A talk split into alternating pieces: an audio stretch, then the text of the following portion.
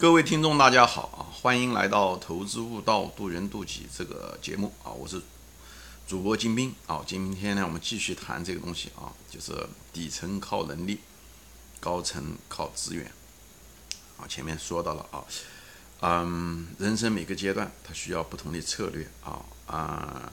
但是遗憾的是，我们人都有一个惯性啊，当当我们在第一阶段很成功，好学生、好职员的时候，当我们进入第二个阶段的时候，比方说，我们人入中年啊，或者是无论是在事业上有些成功啊，下面管理一些人啊，或者是，嗯，你是本来是一个优秀的工程师，突然之间你开始创业啊，嗯，你可能下面有一些人啊，哎，嗯，或者是个小企业主啊，你怎么样把想把它做大？这时候的时候，第二阶段的时候，啊，这时候你需要的能力呢，不仅仅是你个人的能力，不是讲你个人有多勤奋，或者是你个人多能干，学东西快。这个东西呢，个人的能力呢，呃，曾经在你第一阶段的时候给你带来非常好处，让你成功的那个东西呢，嗯，远已经远远不够了。而有的人呢，人都是有个惯性或者是路径依赖，觉得以前成功靠这个，未来成功只是现在成功的一个延续，所以呢，还是抱着守着那些东西，呃。不进行某一种转型，这时候就错误了，因为你的地位不一样了，你的阶层不一样了，你需要的能力也不一样。就像国家一样，国家咱们中国对不对？以前的时候穷一穷二白，给人家做外加工对不对？两头在外对不对？呃，人家的原料有人家的市场，我们中间只是赚一个加工钱而已。那么现在我们中国需要创新对不对？需要产业升级。啊，以后把自己的内需做好，等等这些东西，所以每个发展阶段它要求的东西不一样，人也是如此。所以人处于一种不同的阶段的时候，你也不能够老是呃路径依赖，还是呃呃嗯拼命的出口，自己变得已经很大了。你如果再依赖出口，你你的发展是非常有限的，人也是如此啊。所以呢，这就是与时俱进，是一样的例子。无论是在国家的层面，还在企业的层面，还在个人的层面，都是一样。前面我就前面一集我谈到过，很多企业主，很多企业为什么小企业最后没有做大，并不是那个老板不聪明，不是那个老板能力不强，恰恰是因为这个老板太能干，最后呢不愿意把活呢交给别人，他不放心别人。比方这个老板很适合做销售，对不对？他就是一直就是想做销售，他但是把企业的别的东西呢就没有管好，比方说企业的管理啊、雇人啊，所以他永远呢是只是一个最好的一个销售。嗯嗯嗯，人员而已，所以呢，企业就很难做大，品牌啊，各个方面啊，管理啊，内部管理啊，产业的升级啊，他就没有重视。所以很多人老板能干，但是呢，你你的观念，你对对资源的整合，你对你的员工的雇佣啊，新的员工，你招什么样的人进来更适合企业的未来的发展，他还没有，他还是待在他的那个。所以很多企业或者是这个企业的流程应该是怎么样的，编制好的。规章制度啊，其实一个老公司一做大的时候，越需要老板去想这些东西。你把你的以前是单打独斗，你这时候第二阶段的时候，你要在想着怎么样的做出一个系统出来，做出一个系统以后，让这个系统不断的在变化中，多听听别人的意见，不要总认为你的对的。是的，你成为老板，你能够成功，你能赚了很多钱，企业能发展到今天这个样子，跟你有绝对关系。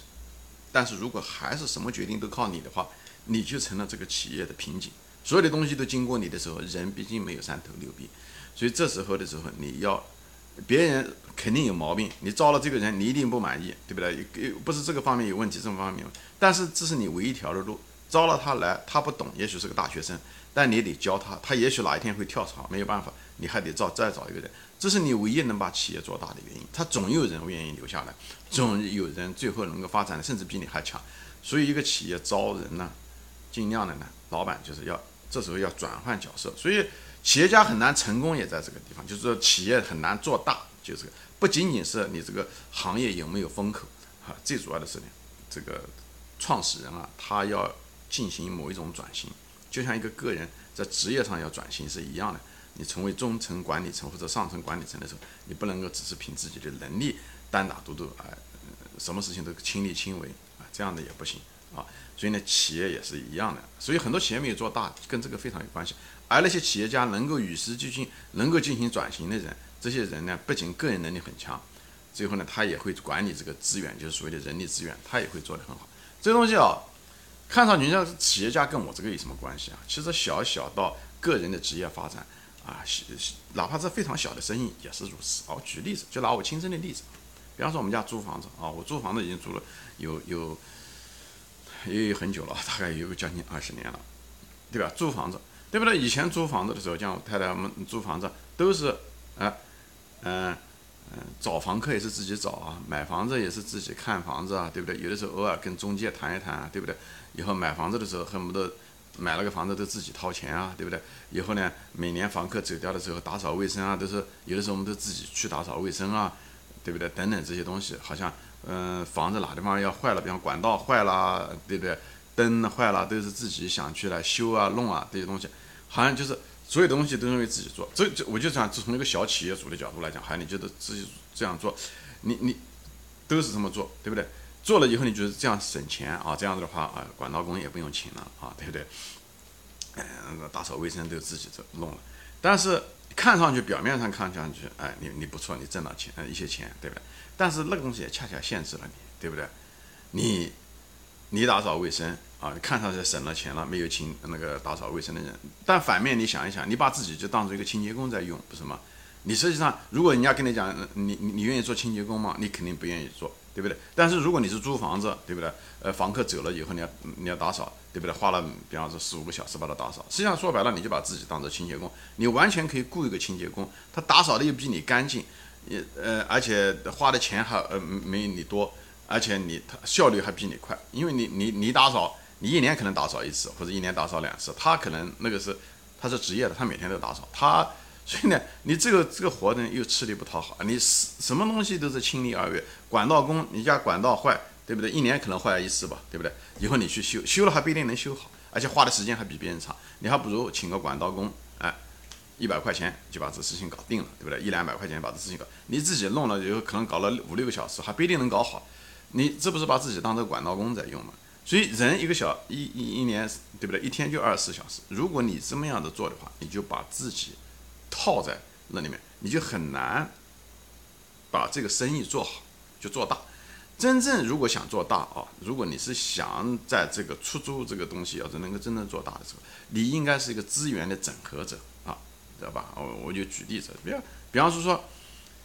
你请人家打扫卫生，对不对？你专门有人，对不对？跟你，也许第一个呃打扫卫生的人不行，你再换一个，换一个，换，你终归有一天会找到一个不错的那个打扫卫生的，又便宜、干活又好、又负责任的人，对不对？你就找到一个这样的人。管道工你也请一个管道工，像我们现在这个管道，我们基本上不管啊，就家里面管道，我们就是买了一像一个保险一样的，呃，到时候坏了打个电话给保险公司，保险公司上午坏了，下午就有人来。帮你修这管道，对吧？因为修管道也很复杂，各种各样的锅炉啊、管道啊，你无法学会啊。你学会了以后，重复使用的，就个人的使用的效率也没有那么高。就像你车子学修车是一样的，那修车子十年那个同样的位置坏掉的那种概率是非常小的。你你你花了几个小时，花了一两天学会了又有什么用呢？过了又忘掉了，对不对？而且还不知道下一次什么时候能用。所以这种学东西，学东西就是要注重使重复使用效率也在这个地方。所以我不主张。去学修车，除非你真的很感兴趣，是另外一回事情啊。没有重复使用的那种东西，尽量少学啊。把时间花在刀刃上啊，能够重复使用的东西，呃，值得学。对，所以先你你如果真要是想做出租的话，如果想做这笔生意的话，对不对？你所有的东西基本上都外包啊。比方说说找房子，对不对？就看这种好的房子，对不对？你唯一需要的不是自己亲力亲为去到处找房子啊，你你就是你要找好的中介啊。那个能够识别出好的，比方说你做投资房，对不对？你就专门找那种能够识别投资房，他又认识很多人，手上有很多房源的人，甚至房子还没有上市，他就先跟你讲。就这种在圈子里面时间长，你唯一的责任就是要找到这样子的一个，就像你找了一个非常好的一个呃花心思找那种能够给你打扫卫生的那个清洁工一样的，找最好的清洁工。你的精力就是发发现找到最好的中介，啊嗯。这样子，好吧？那么你要学会利用这种资源啊，比方说说，呃，买房子，对不对？买房子不要把所有的钱都是自己买了个房子掏钱，对不对？你肯定是希望利用利用别人的资源。那么银行的按揭就是一个资源，你用了银行的钱，对不对？你付他一部分钱，以后呢，你不是靠你自己的钱，对这这个东西也是一种资源，你也是用。但你唯一需要找的就是找一个最好的银行，他给你的利息最低，或者是他贷款的时候的条件是最低的。对不对？这种情况下，而且批起来很快，哎，这种你跟那种贷款员也好，银行的这个负责贷款的，把这个关系搞好，把这个东西找对。所以你的精力应该在这方面，就是做一个资源整合者啊。比方说找房客也是一样的，你也不需要自己，哎，人家打电话来，你得给人家看这个房子，这样搞那样搞，那么你又浪费你很多时间，你就把它给中介就好了，对不对？你就你就你就知道有些中介他就能找到好的房客，啊，他又会识别房客，他又会找房客。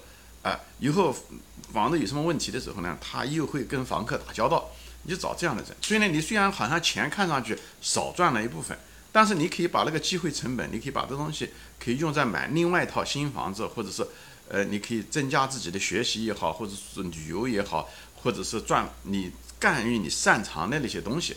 所以，为什么这个社会要分工就在这？你有个生意的时候也是一样，这样子的话，你就不会一被一两套房子裹住。你很可能这样子的话，你可以有几十套房子都可以啊，这样的也可。你如果想做这方面的生意的话，所以要学会做一个资源的整合者，就像耐克公司一样的。耐克公司，他以前的时候鞋子什么加工啊，这是他们自己加工、自己生产、自己雇人、自己雇工人、自己建厂房。他们现在耐克三四十年前他们就不做干不过活了，他们只做品牌。啊，他只做把他的品牌，这是他们的核心竞争力。以后所有的这些加工的东西全部外包到给东南亚，啊，就是这样。所以呢，你你要做一个资源的整合者。所以这就是为什么当你对吧？当你开始租房子的时候，一无所有的时候，当然所有的事情都是亲力亲为了。做了以后，你修了管道，你才知道什么是好的管道工。你自己打扫卫生以后，你才知道哪地方需要打扫，哪地方不需要打扫。哎，你这时候你是知道什么样的清洁工才适合，对不对？你自己找过房子，开始的时候你才知道什么样的中介是有能力的中介。所以开始的时候是需要亲力亲为的，但后来的时候你是是需要花时间能找到最好的资源，以后把它们整合在一起，对不对？你做房地产出租租赁生意的时候，找到最好的中介，给你找到最好的房源。找到最好的贷款员，对不对？以后找到最好的清洁工，找到最好的管道工，对不对？等等这些东西，以后你们把它弄了以后，你就设置一个系统一样的东西坏了，房客直接给管道工打电话，不给你打电话啊，就这样。或者是你马上坏了以后给管道工打电话就行，你不需要哼哧哼哧的跑去给人家捅那个马桶一样干着，你这是把自己当这个掏粪工来在使用了，这些东西。我为什么拿这个东西做一个例子？我就是说，人的观念的改变是很难改变。一个人他一旦做成的时候，他就很难改变自己的行为，就是这样子的。所以我就在这地方就是给大家分享，因为咱们很多镜头前的很多人都是靠自己自力更生一步步走出来的人，所以也是在社会上也多多少少有些成功。但是往往这成功的路径依赖呢，反而阻止了你进一步的升级。啊，进一步的升级，就像国家要产业升级一样，这时候你是需要改变的，你需要改变，而且这种改变不是人一句话两句话能够说得清楚的。但是呢，我也想试图通过这个节目呢，来给大家说，无论是你是一个中年人，或者是你是个呃三十岁左右的人啊，你不能够只是还是想学这个东西，学这个东西，这个东西也重要，但是。没有像你年纪轻的时候那么重要啊！你毕竟处于一个中层干部的一个地步，这时候的时候资源的整合很重要，很重要。当然，很多人中文也说人脉，人脉到底人脉讲的是什么？为什么人脉重要？我就想通。